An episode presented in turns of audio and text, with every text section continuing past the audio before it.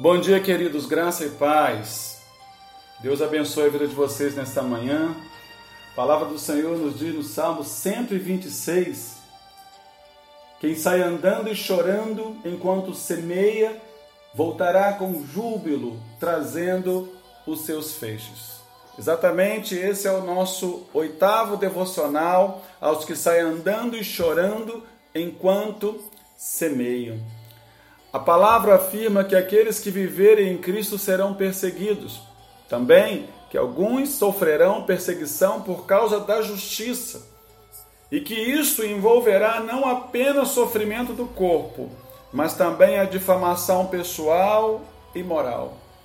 Em meio à perseguição, somos ensinados a guardar a palavra de Deus, e à medida que a igreja é perseguida, o Senhor a fortalece para permanecer inabalável. Em momentos difíceis, a mesma igreja que sofre é também aquela que se encontra em posição de dar grande testemunho de Cristo. Em Atos capítulo 8, a igreja primitiva passou por uma forte perseguição. A palavra de Deus ensina que era um sofrimento físico, emocional e espiritual. Entretanto, em meio a essas perseguições e sofrimento de alguma forma que não compreendemos, Deus produz valentia e perseverança nos seus filhos e abre largas portas para que Jesus se torne mais e mais conhecido. O mesmo ocorreu em Atos capítulo 8. Em meio a todo o sofrimento físico, emocional e espiritual, a igreja foi dispersa por toda parte. Porém, como consequência dessa dispersão, o evangelho também se difundiu, pois proclamavam a Cristo.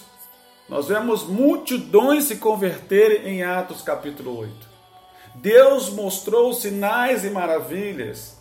E por fim, houve grande alegria em Samaria, com vidas sendo transformadas. Atos capítulo 8 é um texto que narra a poderosa intervenção de Deus em ambientes improváveis. Começa no verso 1 com uma grande perseguição e termina no verso 8 com grande alegria.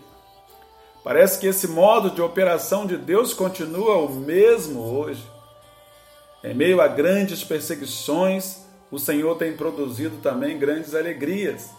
Talvez, em virtude disso, quem sai andando e chorando enquanto semeia, volta sempre com alegria, trazendo os frutos colhidos pela graça do Pai.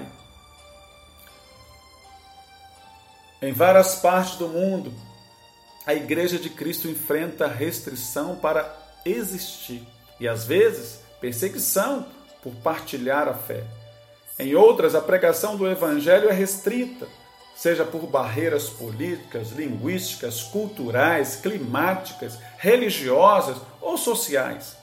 Também em nosso país, cristãos evangélicos frequentemente experimentam pressões e críticas.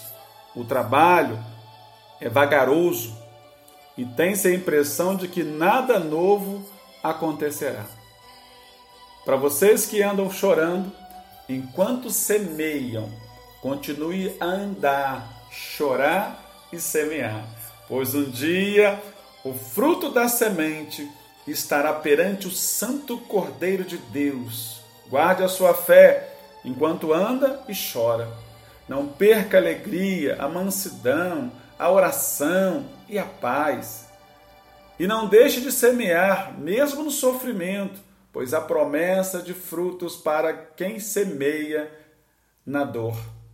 Também não dê ouvidos àqueles que dizem que o Eterno o abandonou, que a semente não frutificará, que o caminho não tem fim. Eles não sabem que o Cordeiro de Deus é o leão da tribo de Judá. Que Deus abençoe a sua vida. Um forte abraço, um beijo no coração e até amanhã, se Deus assim nos permitir.